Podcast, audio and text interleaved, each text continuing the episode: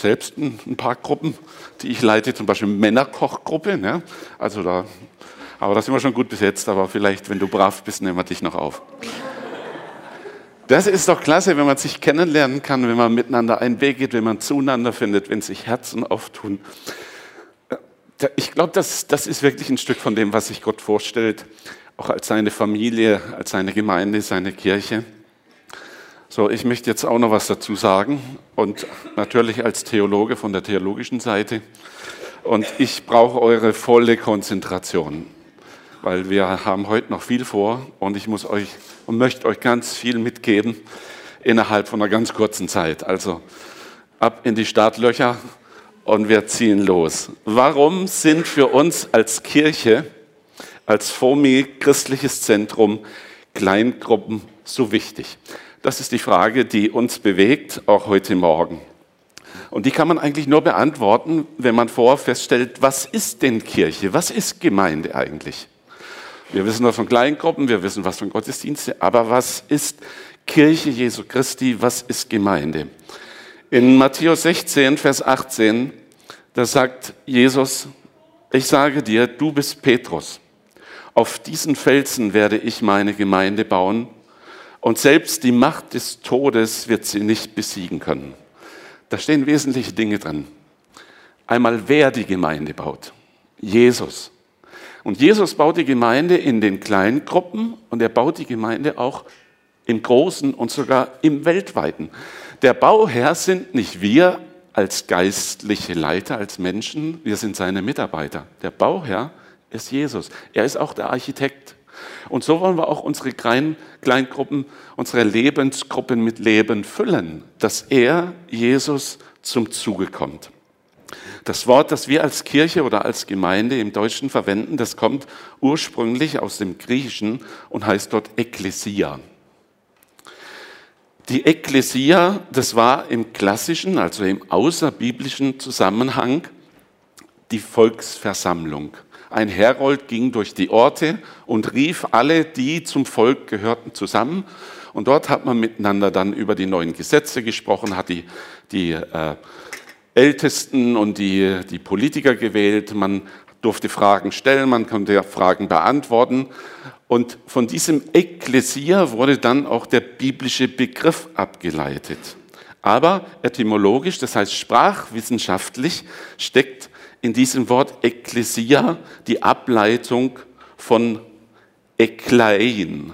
Und das heißt herausrufen. Und so hat von Anfang an die christliche Gemeinde, die christliche Versammlung sich als herausgerufen erkannt. Wir sind herausgerufen von Gott, herausgerufen aus der Verlorenheit, herausgerufen aus der Sünde, herausgerufen aus einer Welt, die zugrunde geht. Gott hat uns auf einen neuen Grund gestellt. Wir sind Gottes Ekklesia. Er ist der, der ruft und er gebraucht auch andere, die als Herold Menschen zu sich rufen.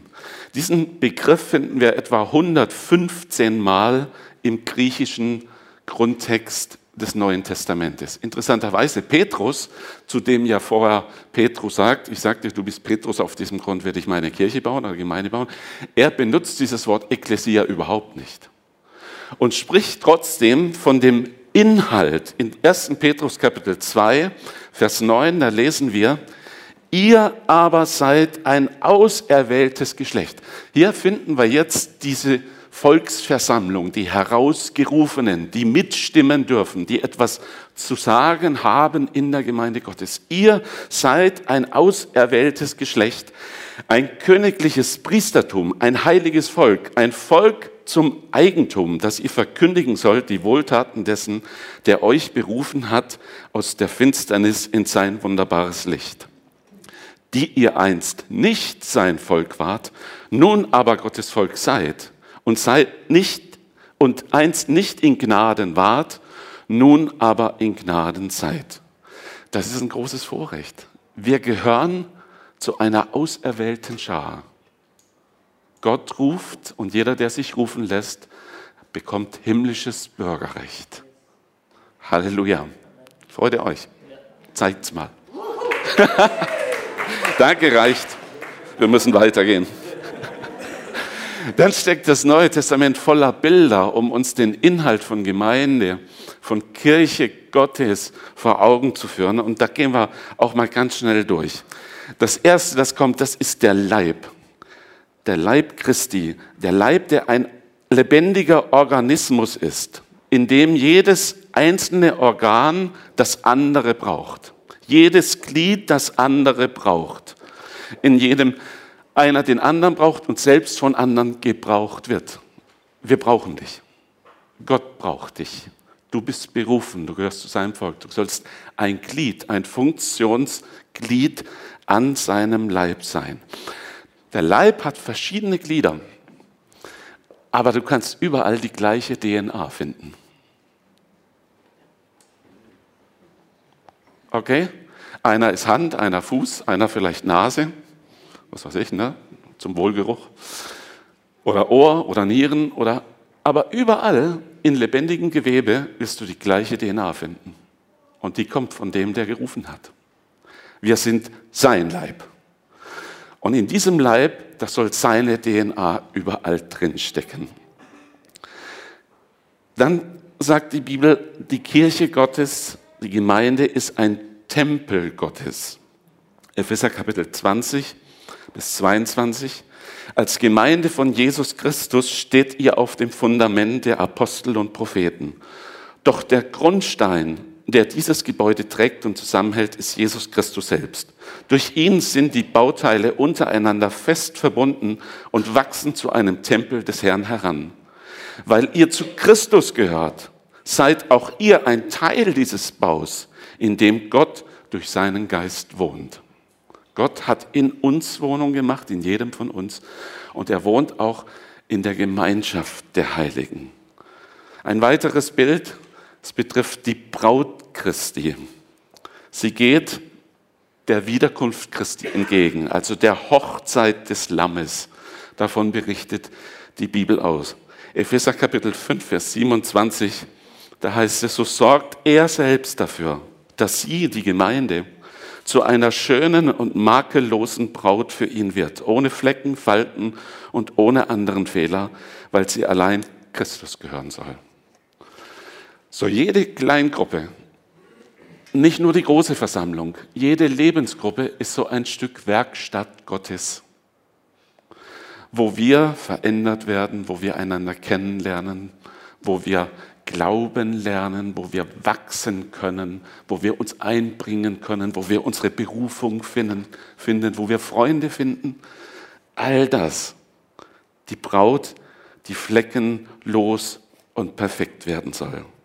Dann haben wir die Herde Christi. Ja, Jesus natürlich der gute Hirte, der seine Herde führt und damit sind natürlich auch wir gemeint, die Jesus nachfolgen, sein Volk seine Gemeinde. Apostelgeschichte 20, ab Vers 28. Von jetzt an müsst ihr auf euch selbst achten und auf die ganze Gemeinde, die für die, für die euch der Heilige Geist als Hirtin eingesetzt hat.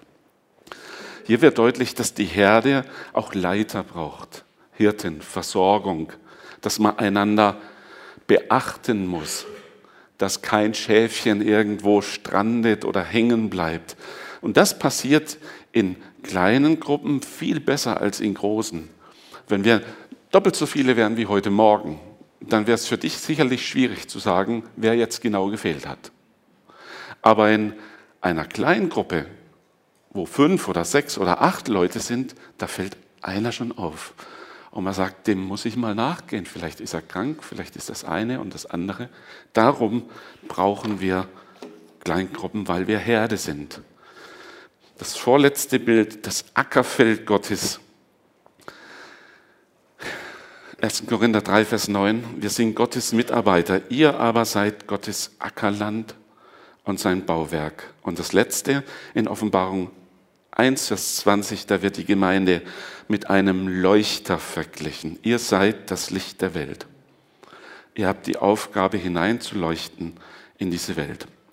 So haben wir schon gehört, es gibt die große Versammlung und es gibt die kleine. Zur großen Versammlung gehören wir jetzt zum Beispiel als Gottesdienstgemeinde.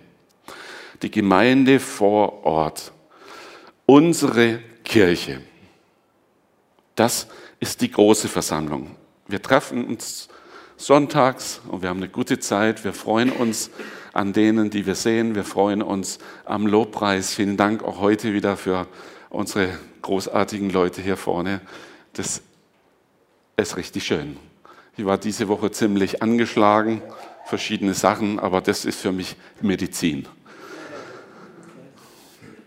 Gemeinsam mit euch, mit den Heiligen Gott zu begegnen, das tut gut nach Geist, Seele und Leib. So, die große Versammlung. Unsere Kirche, Formi Christliches Zentrum, gehört nun aber wieder zu was Größerem, nämlich zur Gesamtbewegung Volksmission. Und die gehört wieder noch zu was Größerem, nämlich zum Bund Freikirchlicher Pfingstgemeinden. Und der gehört zum Forum Freikirchlicher Pfingstgemeinden. Und die gehören zur Europa-Pfingstbewegung. Die gehören zur weltweiten Pfingstbewegung. Und dann haben wir noch Gemeinschaft in der Evangelischen Allianz, in der ACK und was weiß ich. All das ist Kirche Jesu, überall die gleiche DNA, ganz verschieden und trotzdem gehören wir dazu. Es gibt Events, es gibt Konferenzen, es gibt Initiativen, die wären mit kleinen Gruppen in der Art gar nicht möglich. Aber weil es etwas Großes gibt, macht es deutlich, wir brauchen es. Das Große fällt auch auf, auch in der Öffentlichkeit, wird wahrgenommen, kann Einfluss nehmen, auch auf Politik, auf Wirtschaft, auf andere Dinge. Das könnte eine kleine Gruppe nicht. Aber wenn es die kleinen Gruppen nicht gäbe, dann gäbe es die Großen vielleicht auch bald nicht mehr. Weil die Kleinen sind es, die die große Gruppe stärken. Deswegen wollen wir auch als vor mir winnenden christliches Zentrum keine Kirche sein, die ganz viele kleine Gruppen hat, oh, sondern die aus ganz vielen kleinen Gruppen besteht. So mein Körper, der hat nicht nur viele Glieder, der besteht aus vielen Gliedern. Und weil er aus diesen Gliedern besteht, ist er ein großes Ganzes und kann etwas bewegen. Und dann gibt es die kleine Zelle, die Hauszelle oder Kleingruppe oder wir nennen es jetzt hier in der Formel überwiegend zumindest Lebensgruppe. Und mir gefällt dieser Begriff gut, man muss manchmal drüber nachdenken, muss ihn auch erklären. So manche verstehen das sowas wie eine Art Kommune, so Lebenszentrum oder irgendwas. Nein, im Kern geht es eigentlich darum, dass dort Leben stattfindet, dass man Leben miteinander austauscht, dass Leben wachsen kann, dass Leben geistliches wie auch zwischenmenschliches gefördert wird. Darum Lebensgruppe. So vielleicht könnt ihr das einfach als Erklärung mal mitnehmen. Jesus sah beides. Er sah die große Menge. Er predigte vor Tausenden. Die hat er ja nicht nur mit Fisch und Brot versorgt, sondern vor allem hat er ihnen das Evangelium gebracht. Große Versammlungen und man staunt darüber, wie ein Mann das alles beschallen kann. Aber es hat geklappt. Diese Menschen gingen beeindruckt davon, auch von diesem Erlebnis der Größe. So, wenn ich schon zu solchen Konferenzen war und die finden dann in einer großen Halle statt, das ist schon, das ist schon gewaltig. Wenn man einem Stadion ist, ah, das hat eine ganz andere Atmosphäre. So, Jesus war ein Mann, der die große Gruppe gesucht hat und ihr gedient hat. Aber mindestens so viel, wenn nicht noch mehr, sehen wir in ihm eine Person, die den Dialog gesucht hat.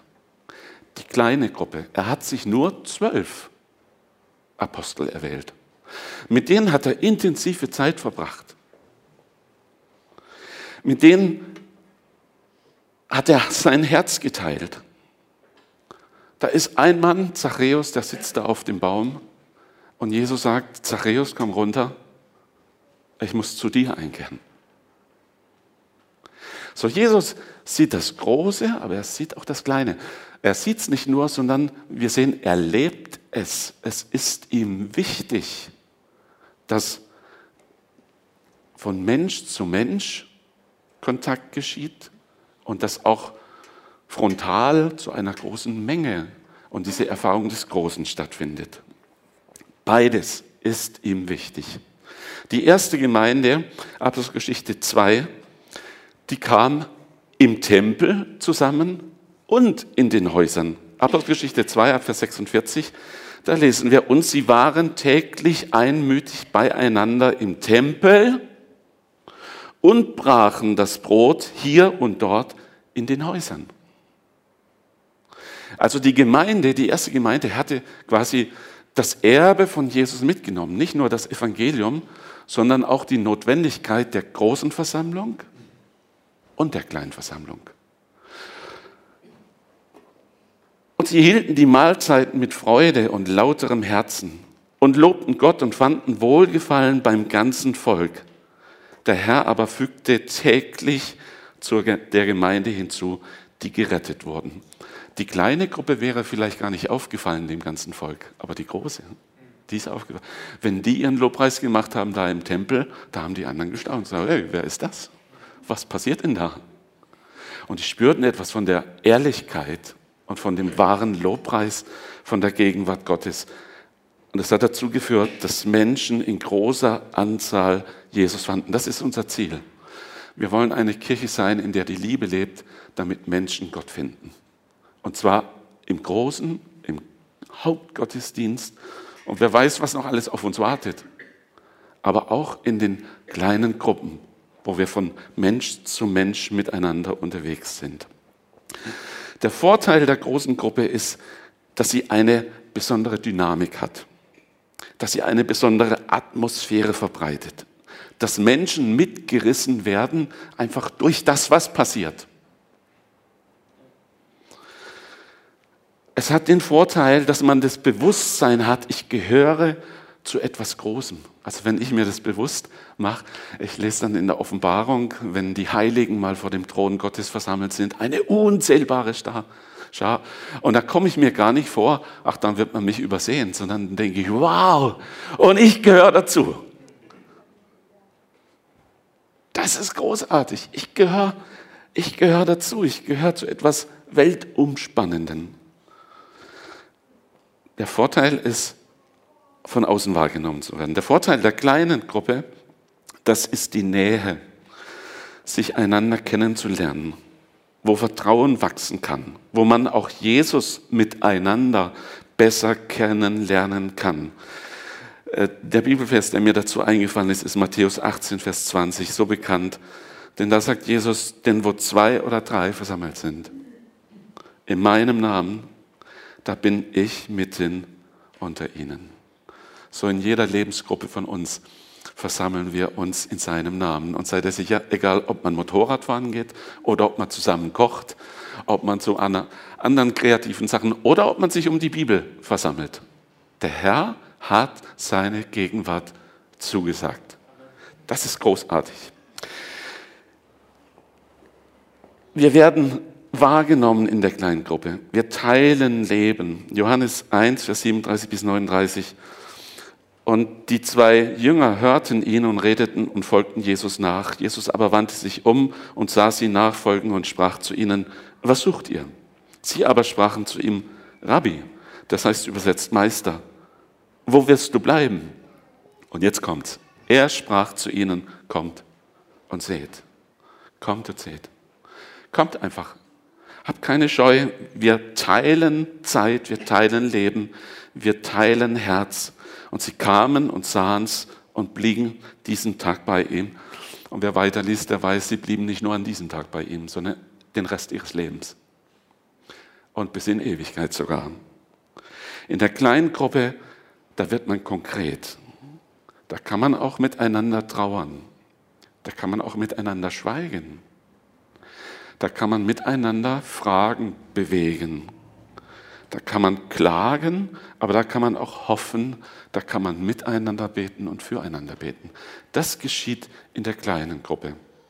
Und das sollte immer Raum sein, egal was jetzt das Thema ist, ob es Kreativität ist, ob es Kochen ist, ob es Motorradfahren ist, aber dass dort ein Platz geschaffen wird, an dem Menschen auch sagen können, du, ich brauche Gebet. Oder können wir nicht mal unter vier Augen reden? Das soll dort passieren. Ich bin am Ende mit meinen Worten. Die letzte Folie. Nochmal, wir wollen keine Gemeinde sein, die viele verschiedene Gruppen hat, sondern eine Gemeinde, die aus vielen Gruppen besteht. Viele Glieder, viele Organe, aber eine DNA. Amen.